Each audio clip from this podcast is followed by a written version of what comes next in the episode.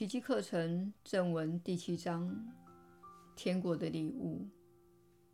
九、天国的推恩。耶稣的引导。你确实是有福之人。我是你所知的耶稣。推恩是我们想要鼓励你在学习这些正文时去做的一件事。推恩就是敞开你的内心，推恩就是毫不设防，推恩就是自我展现，并且带给他人你认为美好及真实的事物。当你活出你的圆满自信，也就是真正的自己时，你会有这个推恩，也就是这个自我展现中获得内在智慧的指引。你会有一种感觉。想要去学习舞蹈，去教导孩童，或是去创造几件艺术品，你的内心会升起一种渴望，是来自于内在的向导。这个渴望会透过你的身心复合体而延伸到外在的世界，让其他人也能体验。它可能只是单纯的表达仁慈与爱心。这就是在延伸你的爱，也是在延伸你自信的真相。你的自信是源头能量所赋予的，它确实是根据源头的形象所造。当你感到害怕时，你就会封闭自己；当你满腹批判时，你就会撤退；当你隐藏自己时，你就会将黑暗留在心中。这些都是小我之心的面向，也是社会的制约思想程序鼓励你去做的事。社会并不鼓励创造力以及自我展现的自由流动。有关于这一点，只需要看看你们的教育体系以及你过去被教育的方式就知道。你被教导要不断重复他人认为重要的事情。你没有受到鼓励去活出你最美丽的自己，那个洋溢着喜悦、蓬勃朝气以及创造力的自己。那是你的本然天赋，也是你本该活出的样子。你如果没有活出这样的自己，你就不会感到美好。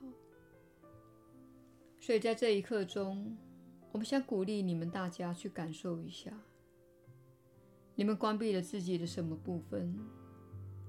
你是否不敢表达你对灵性以及你对奇迹课程的喜爱？因为你怕他人会认为你很奇怪，这就是小我在作祟。他告诉你，你会因为说出你认为的真相而遭到处罚。此外，你是否忽略那个敦促你去创造的声音？你延迟去从事创造，因为你没有时间，或是你没有空间。你这样做其实是在拒绝内在的指引。须知，有些事情必须透过你而延伸出去，且唯独是你。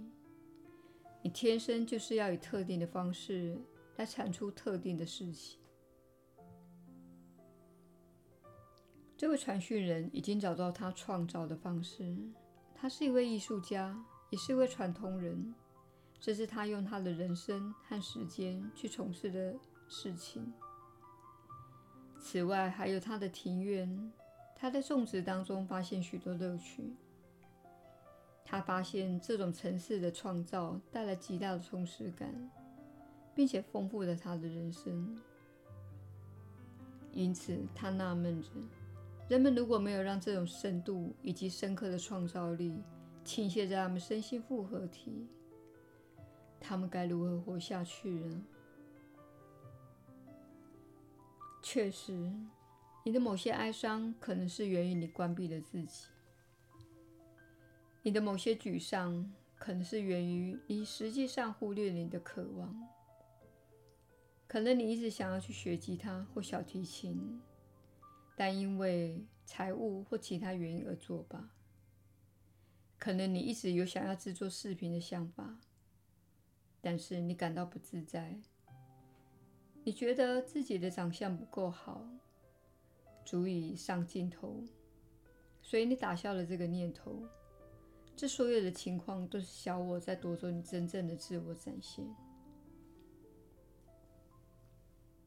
请了解，你是根据生命源头的形象所造，意思是，你充满了爱，你富有创造力，而且你是寻求自由的生命。